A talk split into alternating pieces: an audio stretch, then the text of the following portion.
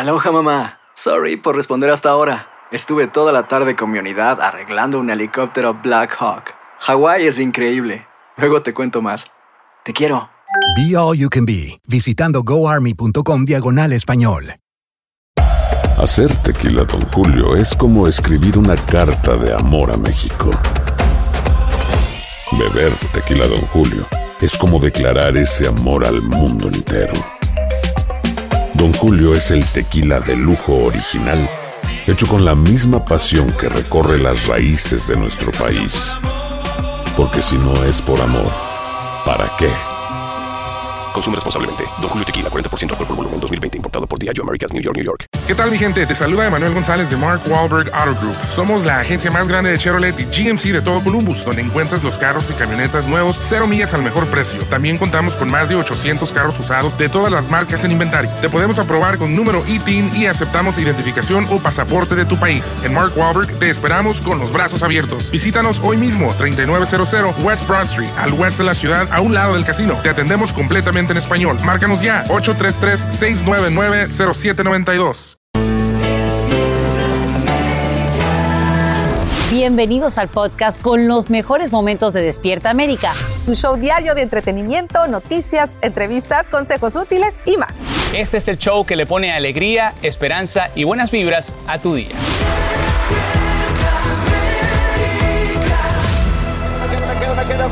Good morning por la mañana, hoy es jueves, familia, ¿cómo están? Decimos gracias por despertar junto a nosotros. Esto es Despierta América. Y bueno, como siempre, mucha información. Amanecemos con la decisión de un juez federal de Nueva York que afecta a miles de Dreamers y en instantes les vamos a decir de qué se trata. Sí, además ya lo vieron en los headlines. Hoy nos visita Manuel José, quien asegura ser hijo de José José y que tiene mucho que decir y mucho que cantar. Así es, eso será más adelante. Ahora, bueno, comenzamos con las medidas que toma el gobierno sobre el polémico tema del aborto. Así es, no lo dices eh, diferente a como muchos lo ven. Es polémico, definitivamente. Por segunda vez desde la anulación de Roe versus Wade, el presidente Biden firma una orden ejecutiva en defensa del acceso al aborto. La nueva medida brinda varias protecciones a fin de que las mujeres puedan recibir atención médica sin demora. Además, establecería pautas para que los proveedores de salud cumplan con las leyes federales al practicar dicho procedimiento. Esto nos explica Pedro Rojas desde Washington, D.C. Muy buenos días, Pedro, adelante.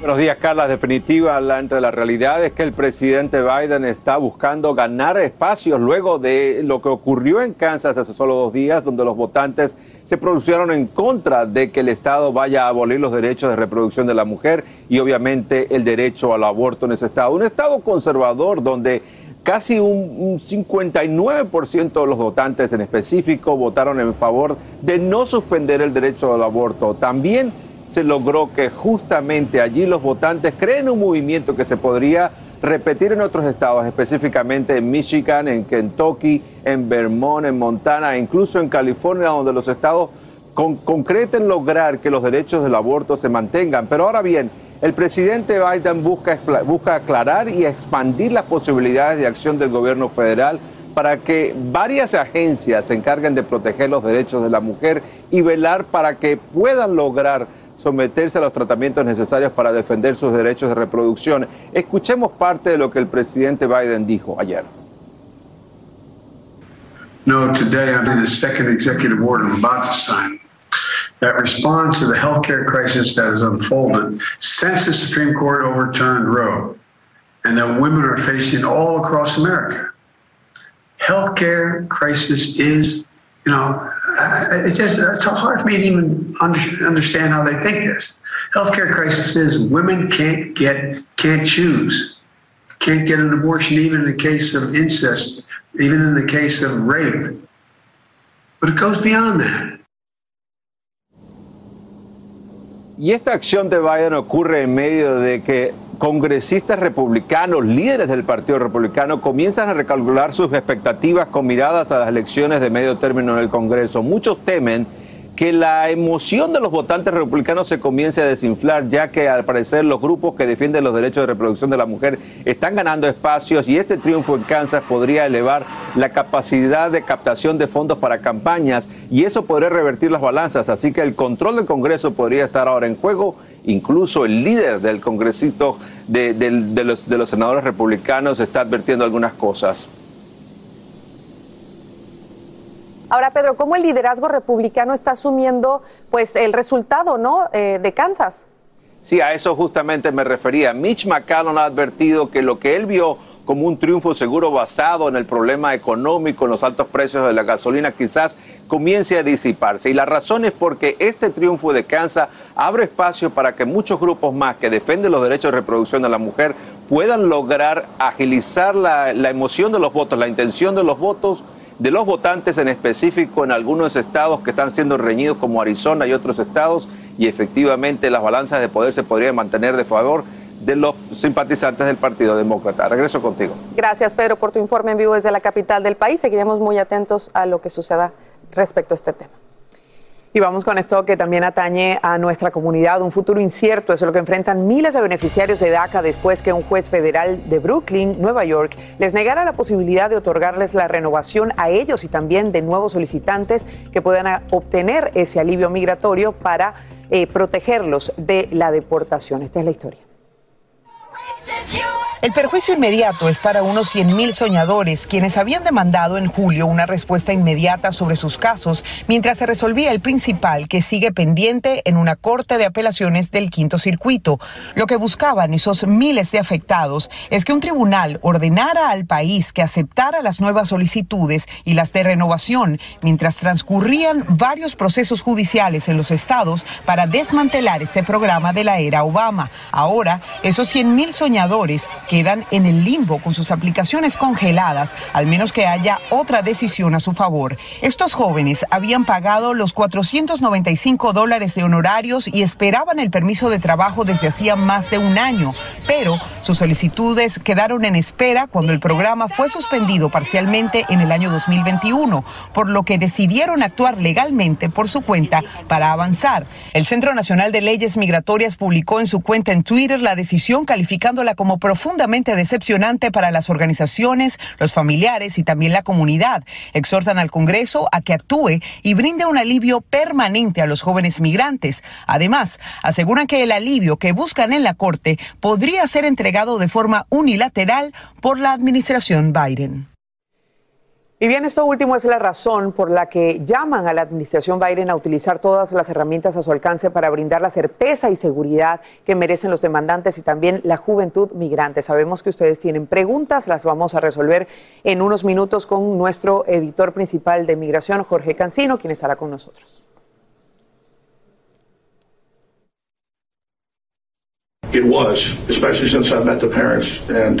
Uh, and as of two days ago, it fell free and clear into my possession. And that is how I know you lied to me when you said you didn't have text messages about Sandy Hook. Did you know that?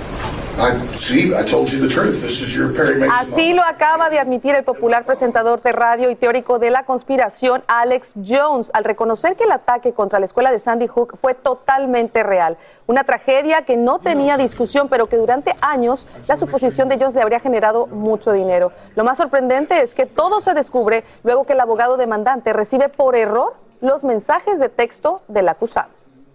Mr. Jones, did you know that 12 days ago 12 days ago, your attorneys messed up. They sent me an entire digital copy of your entire cell phone with every text message you've sent for the past two years. And that is how I know you lied to me when you said you didn't have text messages about Sandy Hook. Ahora, los padres de uno de los 20 niños que mueren en esta masacre que acaban de desenmascarar a Jones en la corte, le piden al jurado que otorgue 150 millones de dólares en compensación por difamación y daños psicológicos sufridos por esta farsa. Amigos, y en horas de la madrugada comienza el rescate de los 10 mineros atrapados tras el derrumbe de un pozo en Coahuila, México. Al lugar se acercan familias desesperadas por reunirse nuevamente con sus seres queridos. Esto mientras socorristas suman esfuerzos por extraerlos uno a uno. Una escena que nos recuerda a la odisea que sufrieron los mineros de Chile, recuerdan. Pedro Ultreras ya está en la mina y desde allá nos trae lo último. ¿Cómo estás, Pedro? Adelante. Hola, ¿qué tal? Muy buenos días. Efectivamente, continúa la búsqueda desesperada por los mineros que quedaron atrapados en una mina de carbón acá en el estado de Coahuila, uh, muy cerca a la frontera con Estados Unidos. Estamos aproximadamente a una hora y media de este lugar, es el municipio de Sabinas, Coahuila. No hay uh, una cantidad exacta, se habla de entre 8 y 11 mineros. Aquí en este momento hay todavía familias que están desesperadas, que pasaron toda la noche. Acá hay una incertidumbre muy grande por saber exactamente cuál es la situación de estas personas. Podrían estar atrapados muy dentro de esta mina. Se sabe que colapsó una pared que tuvo mucha presión por agua y terminaron inundados en lo que podría ser un socavón enorme. Y, y, bueno, la desesperación es increíble. Desde ayer por la tarde los familiares llegaron aquí a acampar, están todavía por aquí algunos durmiendo, han venido las autoridades, el gobierno federal está tratando de mandar ayuda para poder localizarlos y sacarlos de este lugar, pero hasta ahora se desconoce su destino y hay la desesperación, como les decía, de estos familiares. Están viniendo autoridades este, de todos los niveles. Hay acá también pues ambulancias, asistencia médica, han venido psicólogos para tratar de lidiar un poquito con el estrés de la gente. La desesperación de, de los familiares fue tan grande anoche por tratar de saber qué estaba pasando que intentaron incluso forzar su entrada para llegar hasta la entrada de este, esta mina y, y, y tratar de saber exactamente cuáles eran los operativos estaban haciendo porque nadie les informaba nada. También vino anoche la alcaldesa de este municipio a hablar con ellos y esto es un poco lo que habló. Sabemos lo que ustedes están viviendo, que es una incertidumbre y una angustia muy grande, que los entendemos, que sepan que estamos con ustedes y no vamos a descansar a que esto concluya. En un rato más empezaría a salir el sol aquí en esta comunidad y los familiares empiezan a llegar, están eh, pues tratando de averiguar qué tanta agua se ha expulsado de ese lugar, eh, han traído bombas enormes de otras partes del norte de México para tratar de ayudar, pero hasta ahora se teme mucho por la suerte de estos mineros, hay familiares que están tratando de entrar también a ayudar, que están atrayendo a personas socorristas de todas partes, pero pues hasta este momento se desconoce cuál es el futuro de ellos y cuál sea la condición en la que se encuentran dentro de la mina y si aún están con vida o no. Esa es la información que tengo desde Coahuila, México. Soy Pedro Ultreras, ahora regreso con ustedes al estudio. Y te le agradecemos, Pedro. Ojalá esta situación se resuelva rápido. Es noticia en desarrollo. Y nos vamos con otra noticia del mundo del entretenimiento. Adelante, muchachos. Así es, chicas, y es que bueno, qué buena noticia, la verdad, porque ustedes saben luego de que a través del internet se diera a conocer la noticia de que Chino Miranda había muerto el pasado 29 de julio. Bueno, fue la revista People en español que pudo comunicarse con su manager, Julio Ducharne, y él desmiente esta noticia. Así es, estas fueron sus palabras. A esta hora, miércoles 3 de agosto, él está vivo. Si hay una noticia en la cual existe una muerte, se notificaría, pero en este momento el artista está en su recuperación. Qué bueno, nos da mucho gusto. Y bueno, como saben, Chino regresó a su natal Venezuela, donde se encuentra en una clínica de rehabilitación y bajo los cuidados de su madre para superar los estragos que le dejó una neuropatía periférica ocasionada por el COVID-19. Así que con esa foto, bueno, pues se confirma que Chino está vivito y coleando. Le mandamos un gran abrazo y esperamos que salga pronto de ese tratamiento que bueno, ya, ya le, ha, le ha costado tantos meses. Claro, ¿no? y tenemos que ser muy cuidadosos también en la- las noticias que compartimos en nuestras redes sociales sin ninguna verificación, sin ningún fundamento. Así que qué bueno que Chino está bien. Así Así, es. que llegó el momento de saber lo que nos depara la madre naturaleza. Jessica, claro vamos que contigo. sí, Jessica Delgado, bienvenida.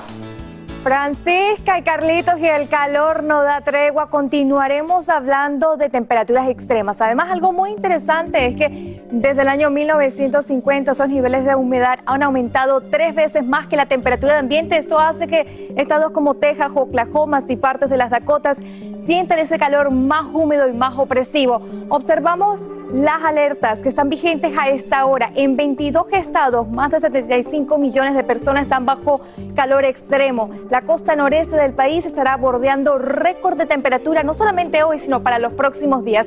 También vamos a estar hablando de la sensación térmica. Observen nada más, Dallas va a registrar una máxima de 101 grados, pero se va a sentir a 106 grados. También la costa noreste del país, vemos hacia Raleigh, hacia Carolina del Norte vemos 93 grados, pero con esos niveles de humedad se va a sentir en 102 grados. Así que usted preste mucha atención porque los trabajos con mayor radiación solar y mayor peligro de golpe de calor son los techeros, los trabajos en construcción, reparación de pavimento, jardinería, entrega de paquetería y agricultura. Así que tome todas las precauciones del caso, manténgase muy bien hidratado porque el calor no solamente va a continuar para el día de hoy, sino para el resto del fin de semana. Es toda la información por ahora.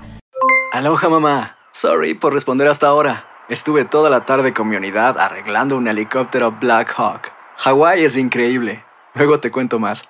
Te quiero. Be All You Can Be, visitando goarmy.com diagonal español. Hacer tequila, Don Julio, es como escribir una carta de amor a México.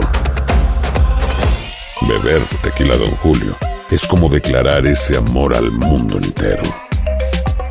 Don Julio es el tequila de lujo original, hecho con la misma pasión que recorre las raíces de nuestro país. Porque si no es por amor, ¿para qué? Consume responsablemente. Don Julio Tequila, 40% alcohol por volumen, 2020. Importado por Diageo Americas, New York, New York. Hay dos cosas que son absolutamente ciertas. Abuelita te ama y nunca diría que no a McDonald's. Date un gusto con un Grandma McFlurry en tu orden hoy.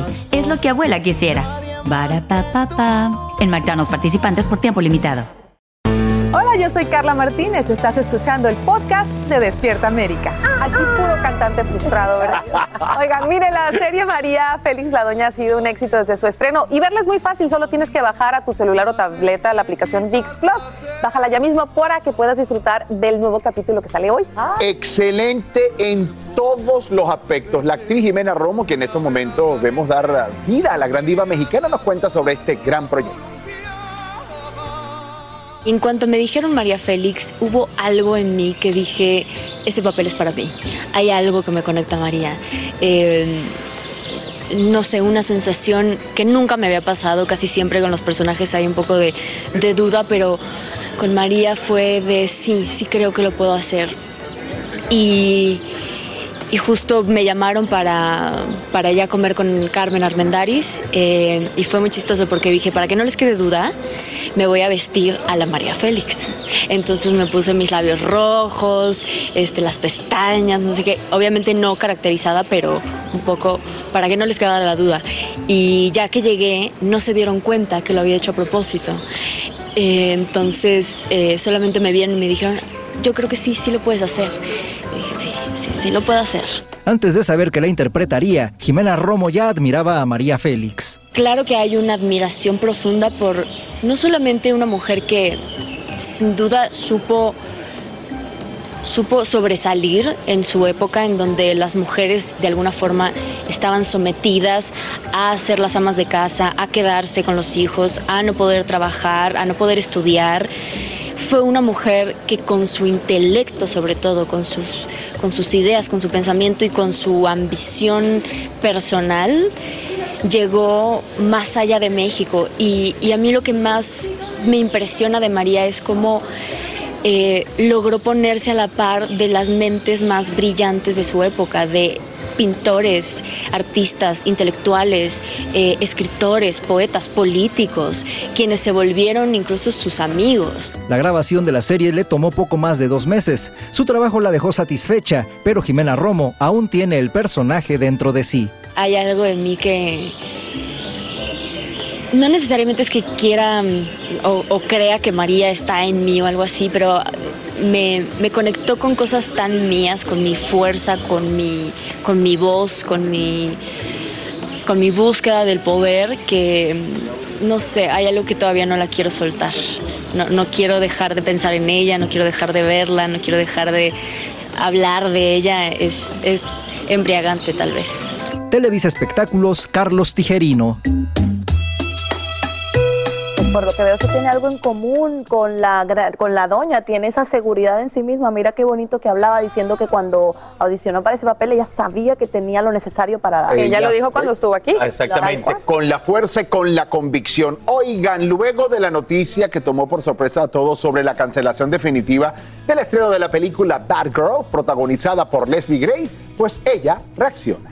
Bueno, ella escribió lo siguiente en sus redes sociales, me siento bendecida por haber trabajado entre los grandes y por haber forjado relaciones para toda la vida en el proceso. A todos los fans de Bad Girl, gracias por el amor y la cre- creencia. Permítame tomar esa capa y convertirme en mi propio héroe. Batichica por siempre dijo esto en el mensaje como le dijimos al principio. Una película de 90 millones de dólares no se va a ver ni en cines ni en streaming, fue cancelada abruptamente.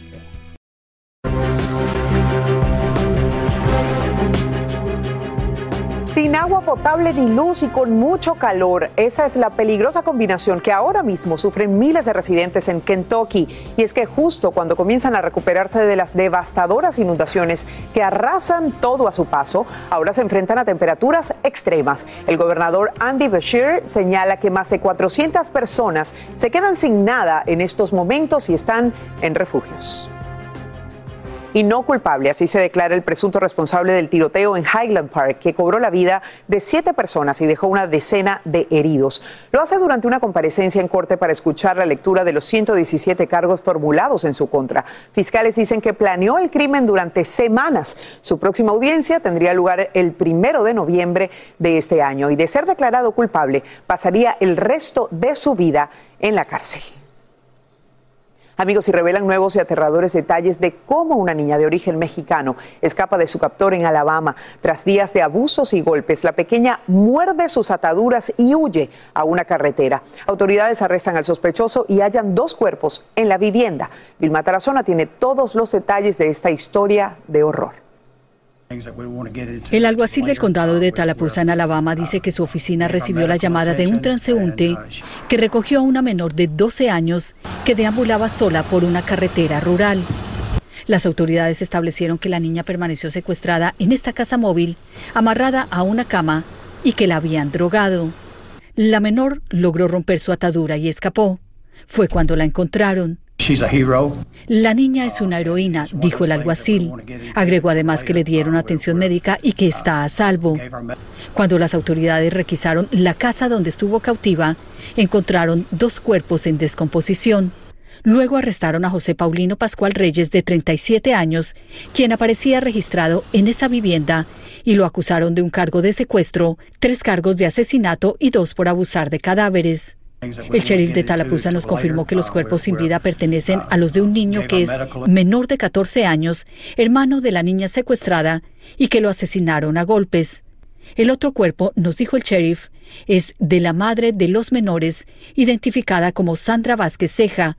Agregó que la madre fue sofocada y que el criminal cortó en pedazos los cuerpos de madre e hijo para esconder las evidencias. El alguacil confirmó que tanto el acusado Reyes como la madre asesinada y los menores son de origen mexicano. En Miami, Florida, Vilma Tarazona, Univisión. Amigos, y esta mañana aumentan las preocupaciones por un posible desastre nuclear en Ucrania. Y es que la planta de energía atómica de Zap Zaporilla ya es, es la más grande de Europa y está completamente fuera de control, según afirman expertos de Naciones Unidas. Además, advierten que la situación empeora cada día tras meses de intensos combates. El gobierno ucraniano acusa a Rusia de almacenar explosivos, armas y vehículos blindados pesados en esa instalación sin amparo frente a la deportación. Así amanecen hoy decenas de miles de jóvenes soñadores luego que un juez federal de Nueva York negara tramitar sus solicitudes para el programa DACA. Sin embargo, el futuro de la acción diferida depende de otro fallo que deberá dictar una corte de apelaciones. Y para poner esta decisión en contexto, vamos a conversar de, inmediato esta mañana con Jorge Cancino, él es editor principal de inmigración de Univisión, a quien le damos la bienvenida. Un gusto hablar contigo, Jorge. Angélica, buenos días. Muchas gracias por la invitación. Bueno, lo primero a lo que quiero referirme es a esto último que estábamos hablando, el hecho de que no es una decisión definitiva. ¿Cuáles son las opciones que tienen en este momento estos muchachos?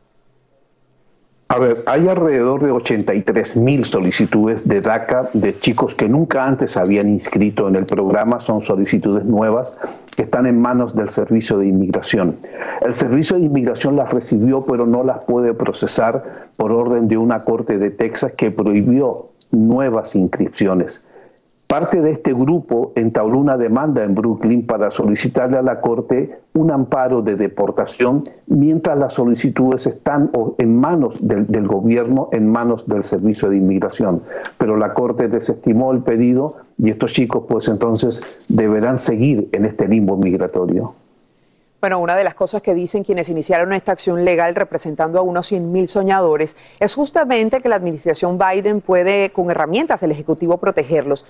¿A qué se referían? Ellos interpretan el fallo en que si el Servicio de Inmigración las tiene en sus manos, pues de, debería otorgarlas, pero el gobierno interpreta de una manera distinta el fallo emitido el año pasado por una corte de Texas, tras una demanda presentada por ese estado, más otros ocho estados gobernados por republicanos, en el cual dice, indica el fallo de que el, el, gobierno las puede recibir, pero no las puede procesar, no puede otorgar este beneficio. Ese proceso continúa y la decisión final está en manos de la Corte de Apelaciones del Quinto Circuito en New Orleans. Querido Jorge, este fallo definitivo que podría desmantelar DACA o dejarlo de forma permanente, sí. ¿llegaría pronto, según tu entender? Hay mucha incertidumbre, hay mucha preocupación, mucho nerviosismo, mucho silencio también sobre esta decisión que debe tomar un panel de jueces del, quinto circuito. Ya los argumentos fueron presentados el 6 de julio. Los jueces están revisando los argumentos que presentaron los abogados de los demandantes y también los abogados de los defensores del programa. Eh, pues lo, no se sabe. Hay, como te digo, hay mucha incertidumbre y preocupación. Mientras tanto, el programa está vigente. Los chicos que ya estaban inscritos pueden seguir renovando sus permisos. Lo que hay que esperar con esta decisión, si es favorable, estupendo. El programa se queda y le abre las puertas al gobierno entonces para manejar o llevar adelante su plan que es eliminar este DACA para poder crear un nuevo DACA. En el caso de un fallo adverso, pues esto sin duda va a escalar hasta la Corte Suprema de Justicia nuevamente. Bueno, ya veremos cómo termina todo esto. Jorge, te agradecemos mucho el haber estado con nosotros en vivo. Él es el editor principal de inmigración de Univisión Noticias. Gracias por conversar con nosotros. Aloha, mamá. Sorry por responder hasta ahora. Estuve toda la tarde con mi unidad arreglando un helicóptero Black Hawk. Hawái es increíble. Luego te cuento más. Te quiero. Be All You Can Be, visitando goarmy.com diagonal español. Hacer tequila, Don Julio, es como escribir una carta de amor a México. Beber tequila, Don Julio, es como declarar ese amor al mundo entero. Don Julio es el tequila de lujo original, hecho con la misma pasión que recorre las raíces de nuestro país. Porque si no es por amor, ¿para qué?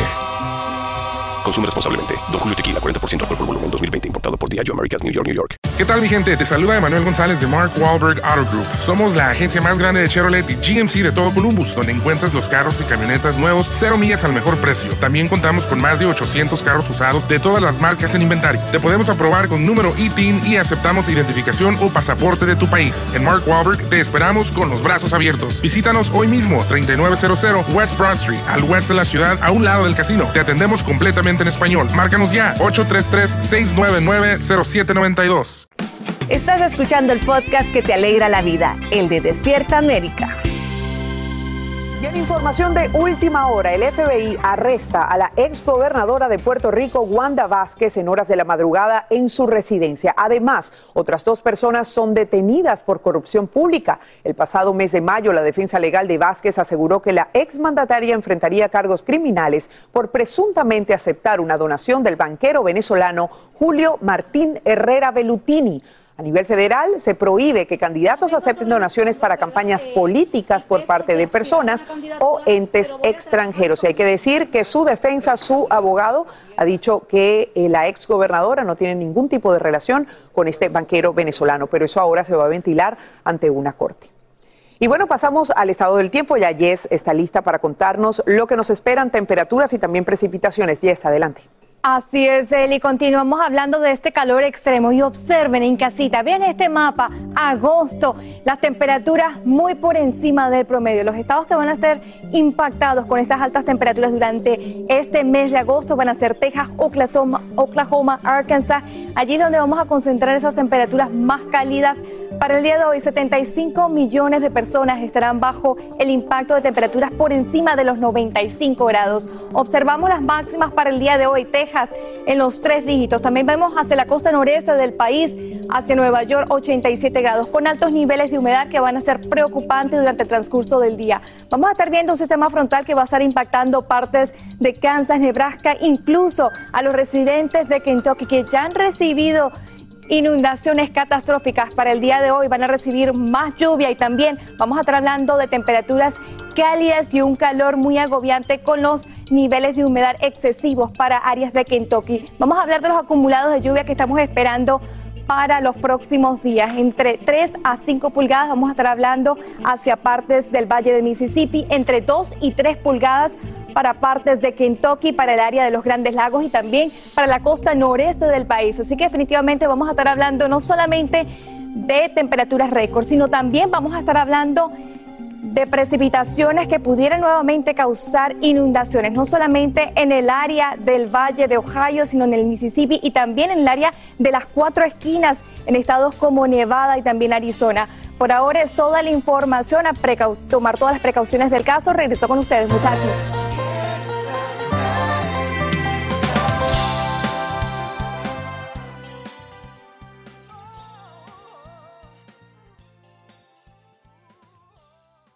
Oiga, vamos a hablar de economía, de dinero y sobre todo de su bolsillo. Escuche bien, de acuerdo a la empresa de auditorías y finanzas de Deloitte, las compras para el regreso acá se van a alcanzar, escuche bien, más de 34 mil millones de dólares, lo que quiere decir que son 661 dólares por estudiante. Más de la mitad de los encuestados están preocupados por la inflación y estas compras ¿Cómo ahorrar? Para esto me acompaña el economista y creador del seminario Creando Riqueza, Alejandro Cardona. Alejandro, muy buenos días, ¿cómo estás? Muy buenos días, querido Raúl. Muchas gracias a todos. Oye, mira, ayer fui con mi hermana y mi sobrino a comprar los útiles escolares en una tienda eh, muy eh, conocida. Sin duda alguna, los costos están de agarrarse la peluca. Otra encuesta revela que el 67% de las familias que harán compras para el regreso a clase lo van a hacer por internet. ¿Por qué? Por los altos precios de la gasolina, mientras que el 61% van a utilizarla usando redes sociales. ¿Cómo les puede ayudar a hacer las compras online? Cuéntanos, Alejandro. Bueno, estimado Raúl, efectivamente las tiendas están haciendo su mayor esfuerzo para aumentar el tráfico, sea presencial y online. La mejor forma eh, de ahorrar eh, comprando estos eh, instrumentos de educación y todo lo que necesitan los jóvenes para sus escuelas es a través de Internet.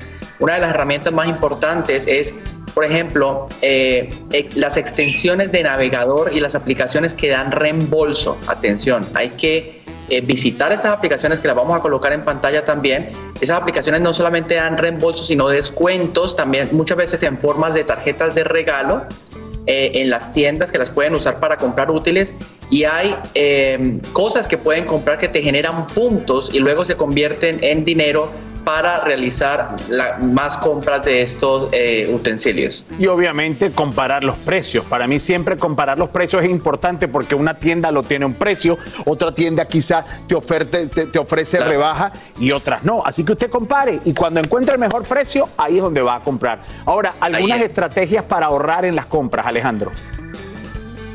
Bueno, básicamente eh, hay diferentes eh, aplicaciones, ¿cierto? Que, que pueden visitar también estas aplicaciones nos dan los descuentos que, se están eh, aprovechando también. Eh, ahí está, ahí está, miren, las, todo lo que tiene que ver con las aplicaciones de navegador, las compras y los reembolsos, esas son bien importantes. Y bueno, también hay unas fechas eh, claves y, y diferentes estados donde se van a dar estas compras libres de impuestos. Atención que esto es bien importante, querido Raúl. Yo quiero que dejemos la fecha ahí, señor director, señor Johnny Basallo, para que la gente las vea muy bien. De todas maneras, vamos a pedirle a nuestro equipo de redes sociales que por favor las deje y las coloque en las redes. Ahí están esos días libres de impuestos para comprar los útiles escolares. Eso significa un ahorro muy grande para la familia. Recuerden, estamos diciendo que aproximadamente son 661 dólares lo que se van a gastar por estudiante en esta época en el regreso a clase. Ahí está. Alejandro, para concluir, ¿qué pueden hacer familias que no les alcanza el presupuesto? Así de simple y claro. Bueno, en cada ciudad, en cada eh, estado hay que buscar, ¿cierto? En, en los navegadores hay que buscar eh, las diferentes fundaciones, iglesias, empresas que ayudan a los jóvenes en estas eh, y a las familias, por supuesto, en estos momentos de, adquirir estos recursos, eh, todo lo que se necesita para el estudio. Entonces hay fundaciones, iglesias, entidades eh, que, que se dedican a ayudar y a dar, de hecho, mochilas y a dar instrumentos para que los jóvenes eh, puedan eh, acceder a sus, a sus útiles eh, este, este periodo. Así que hay que buscar, hay que buscar también ahí en pantalla, llamar al condado, revisar las actividades de las iglesias, las organizaciones sin fines de lucro, hay que llamar y eh, anticiparse antes de que, de que se acaben esos recursos, ¿no? Así es, Alejandro. Recuerdo claramente la semana pasada nuestra Angélica González nos hizo un reportaje en vivo precisamente contando lo que algunas organizaciones e instituciones y los gobiernos estatales estaban haciendo para ayudar con el regreso a clase, donde estaban regalando mochilas y cosas que son, son, son necesarias a la hora del regreso a clase. Alejandro Cardona, muchísimas gracias por haber estado con nosotros esta mañana Gracias, y esta información tan valiosa para nuestra gente. Que tengas un excelente jueves. Y usted, señor, prepárese porque llegó el momento de disfrutar y conocer los resultados en la acción deportiva. Chicos, voy con ustedes. Gracias, Raúl. Y bien movido que estuvo, ¿no? El la, la- la cartelera ayer de partidos que nos ofreciste. Doblete cartelera. Y eso, y eso. Yo no sé, yo te voy a dejar que tú des los resultados, por favor, Sí, Melinci, sí. porque no estás muy contenta, ¿no? Sí, no, bueno, vamos a ver. El América se enfrentó al LAFC, pero arrancamos con el Galaxy de Javier El Chicharito Hernández, que se impuso 2 a 0 a las Chivas Rayadas de Guadalajara. Dovelich puso el primero, ¡pim, pim! para adentro. Y después es un golazo, máximo, máximo. Oye, las máximo, chivas que no dan ni en México ni aquí en la MLS. Zapatazo, Jonathan Pérez la manda a guardar y 2 por 0 el Galaxy se impone a las Chivas y el Chicharito. Adiós amigos, los quise mucho, pero no voy a volver. Sa- sayonara. Bueno, y más de la League's Cup, el América se impuso en tanda de penales con pizarra de 6 a 5 sobre Los Ángeles Fútbol Club en un partido en el que ambos clubes dejaron un sabor amargo a la afición tras los 90 minutos reglamentarios sin goles. Hablemos de la Liga MX. Juárez empató ante Atlético San Luis. El primero lo puso Sabín Merino y después apareció Alan Medina para empatar el merequetengue en lo que fue el adelanto de la jornada 16. Cambiamos de tema y es que Culichi, Culichi. Julio Urias ganó su octava decisión consecutiva. 11 juegos ya lleva el mexicano. Los Dodgers se impusieron a sus archirrivales, los gigantes de San Francisco. Qué dominante se ha puesto Urias en los últimos partidos. Muy bien, muy bien por él. Uri, sí, señores. Ah, ojo, miren esto. Hijo de tigre Pinquito, todo queda en familia. Y si hay hijo, también hay sobrino. El hermano de Sergio Checo Pérez compartió una imagen preciosa donde presumió a su sobrino y a su hijo, ambos como parte del legado automovilístico de la familia Pérez. Ahí están diciendo, están comenzando en lo que se llama el karting. ¡Qué belleza! Jesús, que es lo que empiezan a correr los niñitos pequeños después de 4, 5, 6 años, ya empiezan tras volante Claro, que en el a- karting para eventualmente llegar a la Fórmula 1, que es el máximo circuito del automovilismo. Preciosas imágenes. Así que eso, por supuesto, le está dando muchísima ilusión a la afición que quieren ver al Chequito Pérez tras el volante eventualmente ganando. Al Mira Checo. Junior ahí, qué bárbaro. Pero sabes que Sebastián, que es su sobrino, pues también es un empedernido amante de la velocidad y de los carros, así que qué maravilla. Qué buena historia, Todo qué buena historia. familia. Claro, y que, y que se crea esa competitividad, ¿no? Entre familia, eso ayuda ¿Te imaginas siempre. que lleguen los dos? Bueno, divinamente. Uno, uno y dos de la misma escudería, eso sería maravilloso. ¿Sabes qué buena idea? Vamos a hacer así las familias en el deporte. Mete ¿Quiénes a, sean? a Miquelín Pimpín. Claro. y a- claro, hay que Eso. empezar desde ya esa competencia. Aloha mamá, ¿dónde andas? Seguro de compras. Tengo mucho que contarte. Hawái es increíble. He estado de un lado a otro con mi unidad. Todos son súper talentosos. Ya reparamos otro helicóptero Blackhawk y oficialmente formamos nuestro equipo de fútbol. Para la próxima te cuento cómo voy con el surf y me cuentas qué te pareció el podcast que te compartí, ¿ok? Te quiero mucho. Be All You Can Be, visitando goarmy.com diagonal español. Hacer tequila, Don Julio, es como escribir una carta de amor a México. Beber tequila, Don Julio, es como declarar ese amor al mundo entero. Don Julio es el tequila de lujo original, hecho con la misma pasión que recorre las raíces de nuestro país. Porque si no es por amor, ¿para qué?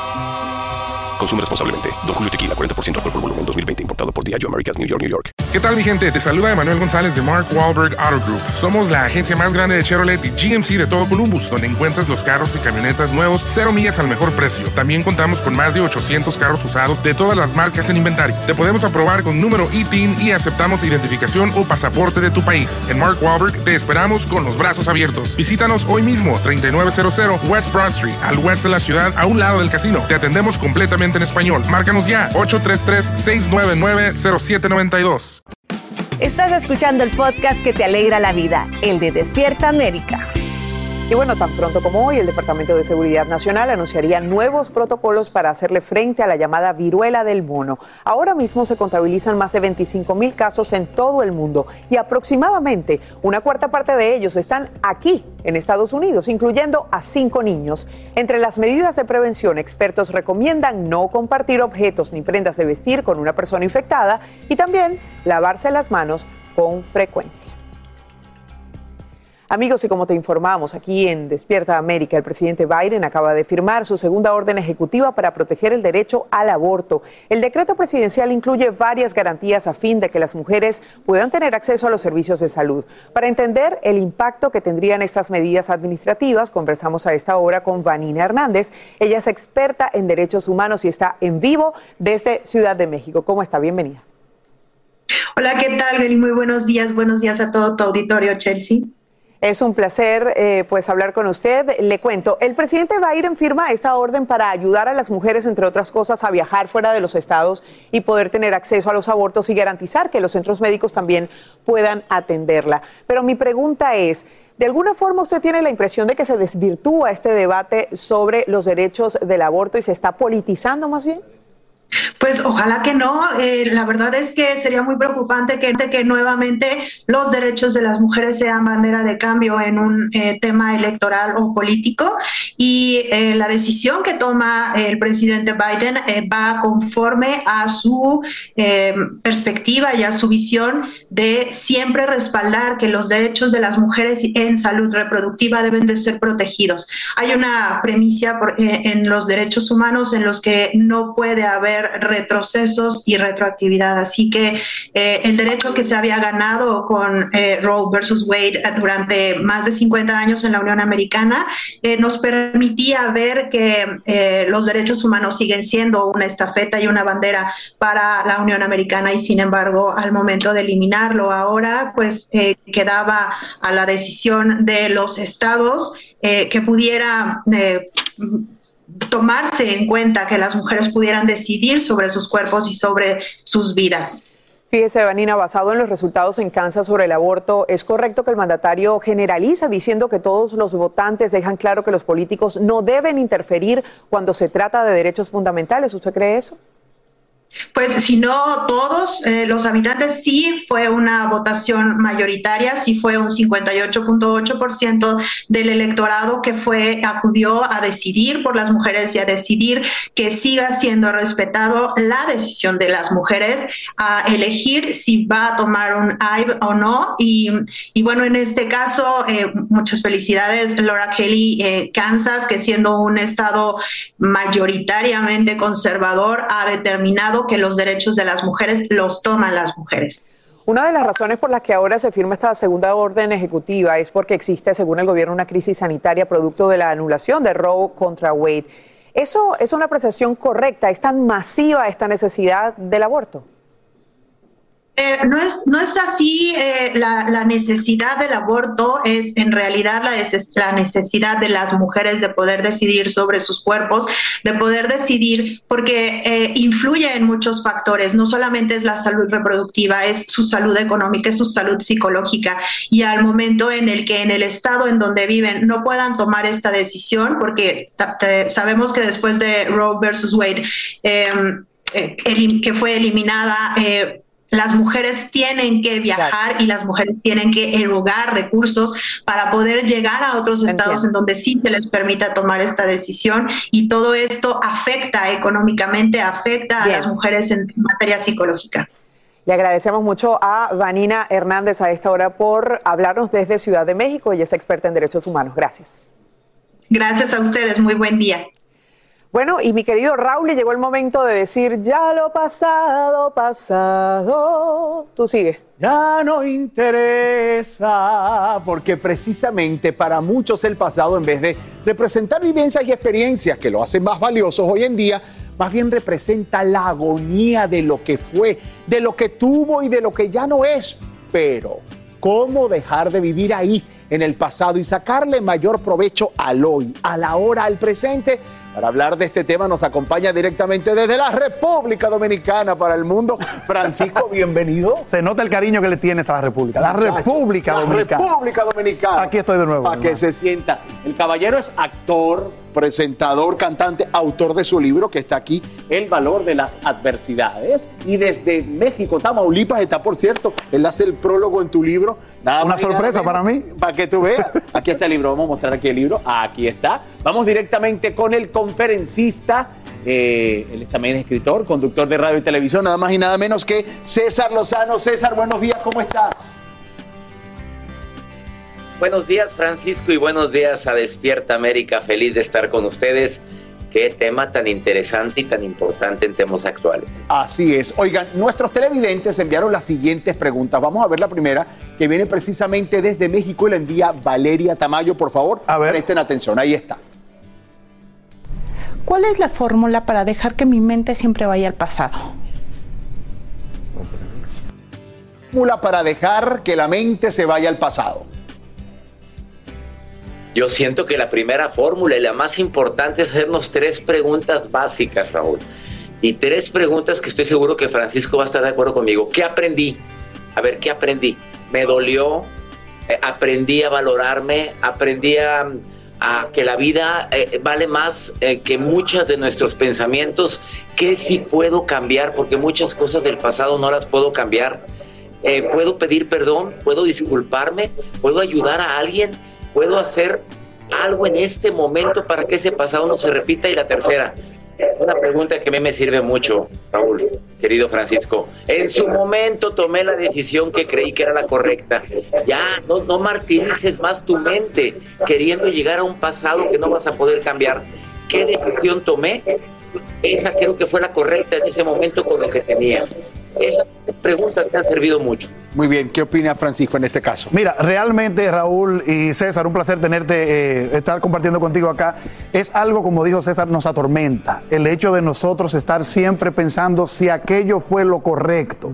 Bueno, realmente en lo que yo he aprendido ¿Fue lo correcto o para lograr lo que quería o para aprender lo que tenía que aprender? O sea, si vemos el pasado como una secuencia de fichas para completar un rompecabezas, así nos va a atormentar menos en los que preparamos nuestra mente para poder entonces estar en el consciente de hoy. Eso es importante. Vamos con la segunda. La siguiente pregunta viene de Ofelia Cruz desde Santa Rosa, California.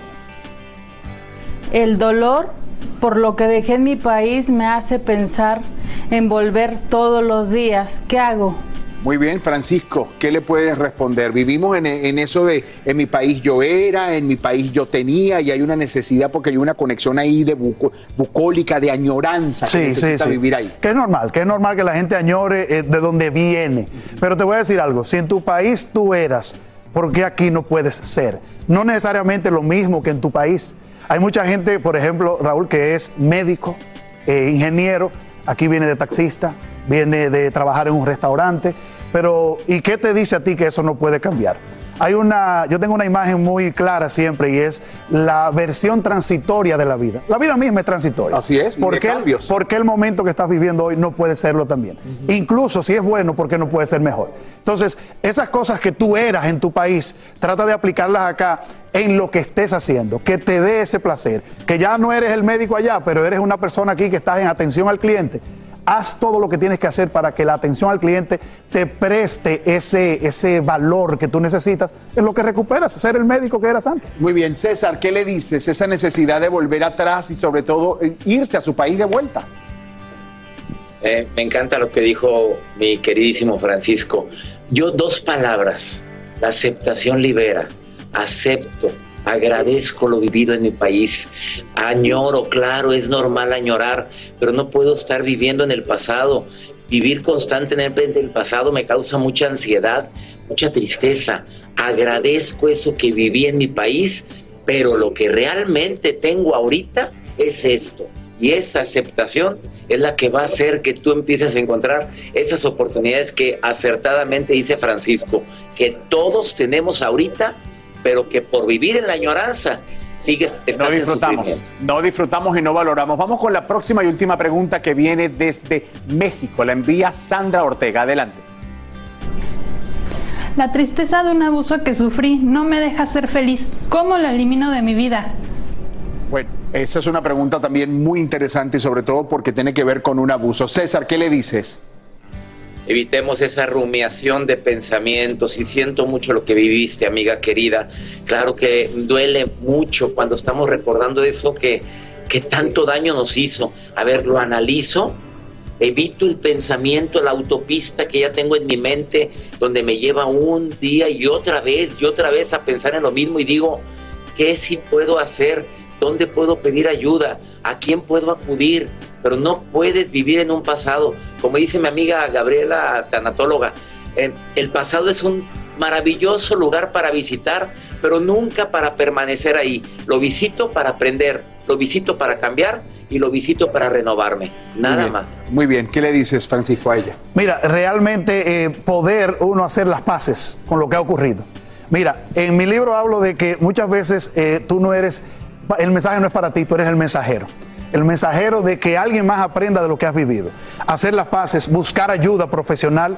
Esto solo a veces no se supera cuando son situaciones de abuso. Pero entiendo que tú tienes la herramienta perfecta para convertirte en esa persona que alguien necesita, le lleve ese mensaje para no repetir lo mismo. No borres tu pasado. Ella habló de borrarlo. No, no lo borres es la pieza clave para que tú puedas entonces renovar ciertas cosas en lo adelante. Haz las paces con tu pasado. Eres un hombre de televisión, necesito que me resumas y que me des rápidamente. Ahí está.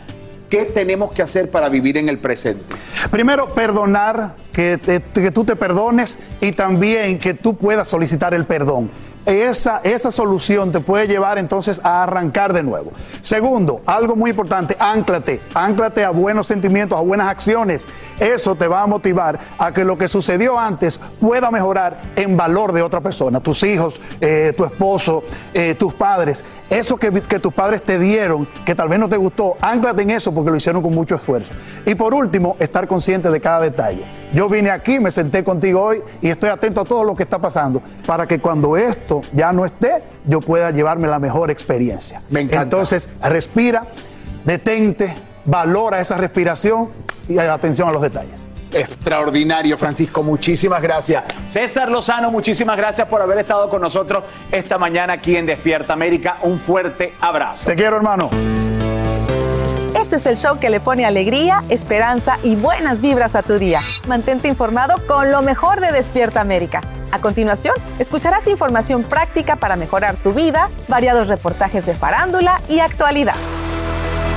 Y bueno, vamos de inmediato a lo que es noticia. Es importante compartirles lo siguiente. En un abrir y cerrar de ojos se acaban las vacaciones, ustedes saben, de verano, y comienzan las clases, por lo que ahora mismo los padres repasan la lista de útiles para asegurarse de que sus hijos no les falte nada. Y qué gran trabajo es eso. Ay, me lo dices. Bueno, pero la gran pregunta, Eli, ahora es si los estudiantes tendrán o no que usar mascarillas y qué pasará con aquellos que no están vacunados contra el COVID-19. En vivo desde Los Ángeles, Romy de Frías nos informa sobre los nuevos protocolos que anuncian en el segundo distrito escolar más grande del país. Adelante, Romy, cuéntanos sobre todas las preocupaciones que tienen los padres de familia.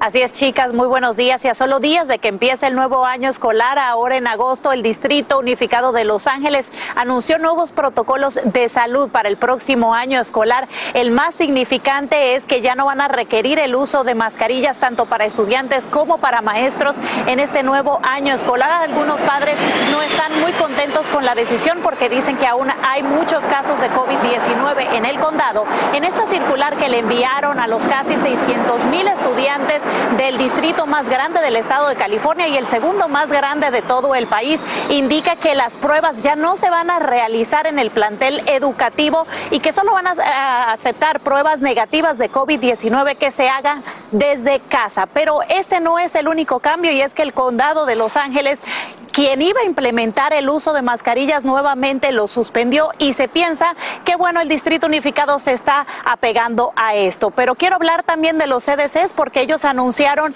que también van a tener cambios en los próximos días en cuanto a sus políticas de COVID-19. Y el primero es aquellas personas que no están vacunadas y estuvieron expuestas al COVID, ya no tienen que permanecer en casa durante cinco días, pueden salir de casa utilizando una máscara también ya no van a requerir el distanciamiento social y también para estudiantes lo mismo, la mascarilla ya no va a ser requerida. Así que muchos cambios en estos próximos días y tanto padres de familia como estudiantes deben de estar preparados. Esa es toda la información que les tengo esta mañana desde Los Ángeles, California. Romy de Frías, regreso con ustedes al estudio. Muchísimas gracias, Romy, por esta información y vamos a seguir. A seguir con más. Estamos atentos al anuncio que está a punto de hacer el gobernador de Florida, Ron DeSantis. En las últimas horas, la portavoz del republicano publica un mensaje en las redes sociales, el cual, en aparente tono irónico, señala que será una noticia que sacudirá a los medios liberales. ¿Tendrá algo que ver con posibles aspiraciones presidenciales? Aquí te lo contamos inmediatamente cuando esto ocurra. Así es, así que quédate atento, pero mientras tanto te contábamos que vuelve a aplazarse la audiencia para discutir la destitución del jefe de policía del Distrito Escolar de Uvalde, Pita Redondo, que estaba prevista para el día de hoy. Abogados del uniformado piden más tiempo y los miembros de la Junta quieren asegurarse de que se respete su derecho al debido proceso. Mientras tanto, Arredondo permanece con licencia no pagada hasta que se programe una nueva fecha. Eso es increíble. Y si crees estar pagando tasas demasiado altas o que te negaron un préstamo sin justificación, puede que tengas razón. Es que un gran error está afectando los puntajes de crédito de millones de estadounidenses. Así lo confirma Equifax, una de las agencias de informes de crédito al consumidor más grandes de la nación. La empresa alega que todo se debe a un problema de codificación de tecnología, pero dice que el mismo no tendría un alto impacto. Y atención a los viajeros, pronto las aerolíneas tendrían que devolverte el dinero si tu vuelo se retrasa por más de tres horas. Toma nota allí. Esto sería parte de las medidas con las que el Departamento de Transporte busca fortalecer las protecciones para los consumidores. Actualmente, los pasajeros tienen derecho a reembolso si una empresa ha realizado un cambio de horario significativo y el pasajero elige no viajar. El gran problema es la falta de precisión en el término significativo. Esto entre comillas. Llegó el momento para que los doctores respondan todas tus dudas. A continuación, escucha a los doctores con toda la información que necesitas para que tú y tu familia tengan una vida saludable. Y bueno, ahora vamos de inmediato con información que para ustedes va a ser muy útil, sobre todo en este tiempo, muchachos, que hay tanto calor, ¿verdad? ¡Qué calor, qué calor tengo! Pero qué guapa soy, qué bueno, guapa es Guapa es 10 Delgado, señores. El calor extremo del verano se extiende por grandes regiones del país, lo que aumenta el riesgo de sufrir padecimientos como la isolación y también el agotamiento. Y yo sé que a lo mejor usted puede estar cansado, cansado que se lo repitamos, pero hay que hacerlo. ¿Y usted cómo se prepara? Usted pensará, ¿qué hago durante una ola de calor? ¿Cómo reconozco y atiendo emergencias relacionadas con este problema? Usted y yo no lo sabemos, mi Fran, pero Jessica Delgado sí tiene las respuestas al tema. Mi Jessica, otra vez, buenos días. Buenos días, Raúl. Y este verano, cada vez más esas olas de calor continúan azotando el país. Escenas como estas las estamos viendo más frecuentes. Es importante que todos en casa conozcan que las altas temperaturas cobran las vidas de más personas en comparación con otros fenómenos meteorológicos. Por ello, me he trasladado aquí a esta estación de bomberos para conocer qué hacer en caso de una emergencia por golpe de calor. Esta mañana me acompaña el capitán Alex Lozano. Muy buenos días, Alex. Hola, ¿cómo estás? Cuéntanos, ¿cuáles son los síntomas de un golpe de calor? Bueno, algunos de los síntomas que vamos a ver en los pacientes va a ser dolor de cabeza, látigo de los pulsos muy rápido, bien débil. La temperatura del cuerpo va entonces a subir y el paciente puede ser que esté eh, sudando, pero va a llegar al punto que no va a sudar más. Otra cosa que vamos a ver, eh, el paciente va a perder conocimiento y puede ser que le den convulsión. Ahora, hemos traído a Zuleima, quien va a ser la modelo de hoy. Vamos a hacer un simulacro en caso de un golpe de calor. Ya vemos que ella está aquí desmayada. ¿Qué hacemos? Bueno, entonces la cosa más importante que tenemos que hacer es inmediatamente mover a la paciente fuera del calor, fuera del sol. Vamos a la sombra. a una área que haga sombra y entonces vamos a tener bastante cuidado moviendo a la paciente para no lastimarla. Y otra cosa que es muy importante, vamos a llamar. Yo voy a ser tu asistente. Excelente. Otra cosa que es muy importante es que vamos a llamar al 911 o el servicio de emergencia. Pero mientras tanto, vamos entonces a empezar a hacer las cosas que podemos acá, como quitarle el suéter. Sí, por favor. Toda la ropa esa extra va, y aparte veo que está usando un color muy oscuro. Sí, sí. Va a mantenerle el suéter, el la temperatura paso. alta. Ok, próxima cosa que tenemos que hacer es vamos a coger bolsita de hielo, si me puedes asistir. Claro. Ok, y vamos a ponerla aquí atrás del cuello, en la Ok. axila y, en el ingle. ¿Por qué estas áreas son tan importantes? Esas áreas van a ayudar a bajar la temperatura del cuerpo más rápido sobre todo lo otro. ¿ok? ¿Qué más debemos hacer? ¿Le echamos, le rociamos agua? Bueno, si no tenemos hielo, otra cosa que podemos hacer, puedes coger una pomita de spray y echarle agua sobre el cuerpo.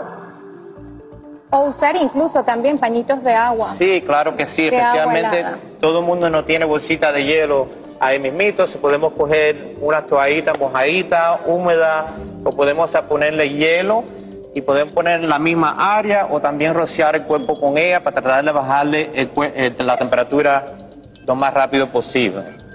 Ahora, si presenta calambres, Normalmente una paciente que esté consciente va a tener calambre. Cuando la paciente esté eh, consciente y tenga calambre, le vamos a dar masaje en esos calambres.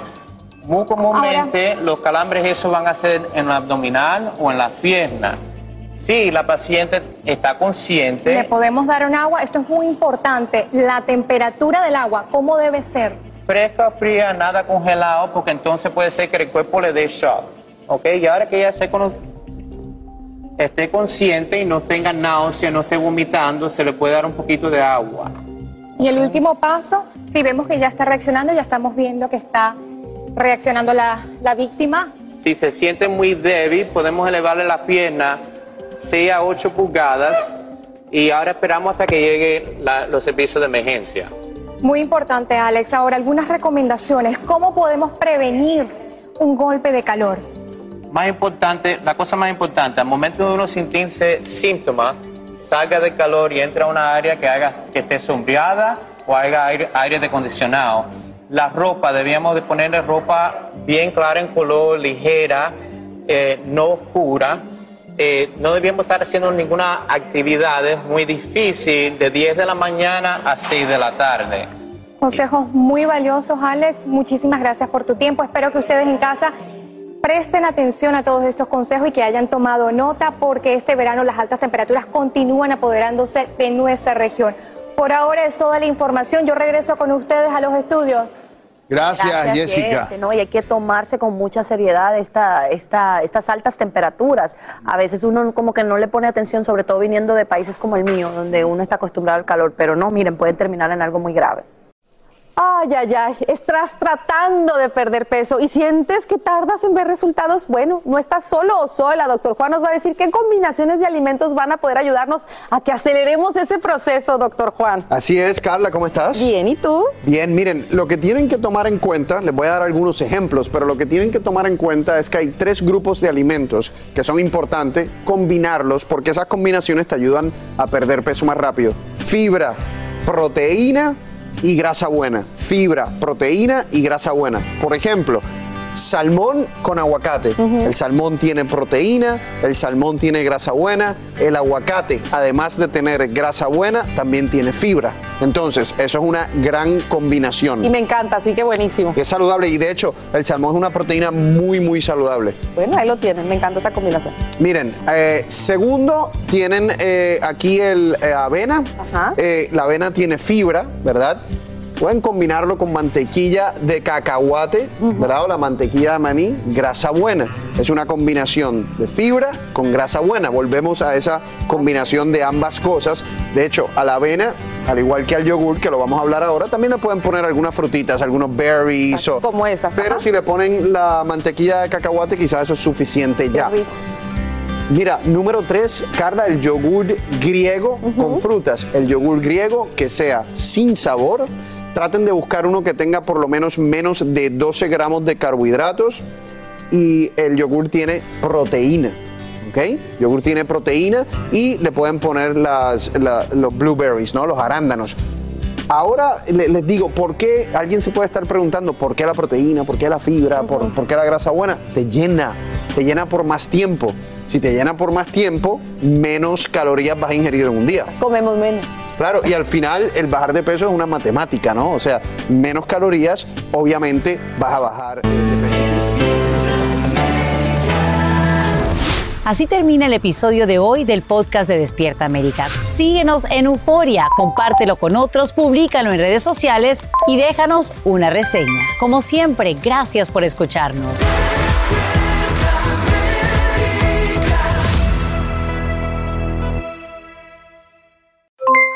Aloha mamá, ¿dónde andas? Seguro de compras. Tengo mucho que contarte. Hawái es increíble. He estado de un lado a otro con mi unidad. Todos son súper talentosos. Ya reparamos otro helicóptero Blackhawk y oficialmente formamos nuestro equipo de fútbol. Para la próxima te cuento cómo voy con el surf y me cuentas qué te pareció el podcast que te compartí, ¿ok? Te quiero mucho. Be All You Can Be, visitando goarmy.com diagonal español. ¿Qué tal mi gente? Te saluda Emanuel González de Mark Wahlberg Auto Group. Somos la agencia más grande de Chevrolet y GMC de todo Columbus, donde encuentras los carros y camionetas nuevos, cero millas al mejor precio. También contamos con más de 800 carros usados de todas las marcas en inventario. Te podemos aprobar con número ITIN y aceptamos identificación o pasaporte de tu país. En Mark Wahlberg te esperamos con los brazos abiertos. Visítanos hoy mismo, 3900 West Broad Street, al oeste de la ciudad, a un lado del casino. Te atendemos completamente en español. Márcanos ya, 833-699-0792. ¡Gabriel Soto! ¡Julián Gil! Tus artistas favoritos participan en este juego donde no pueden hacer ruido. Cero Ruido VIP, gran estreno. Domingo 9 de junio a las 7 por Univisión.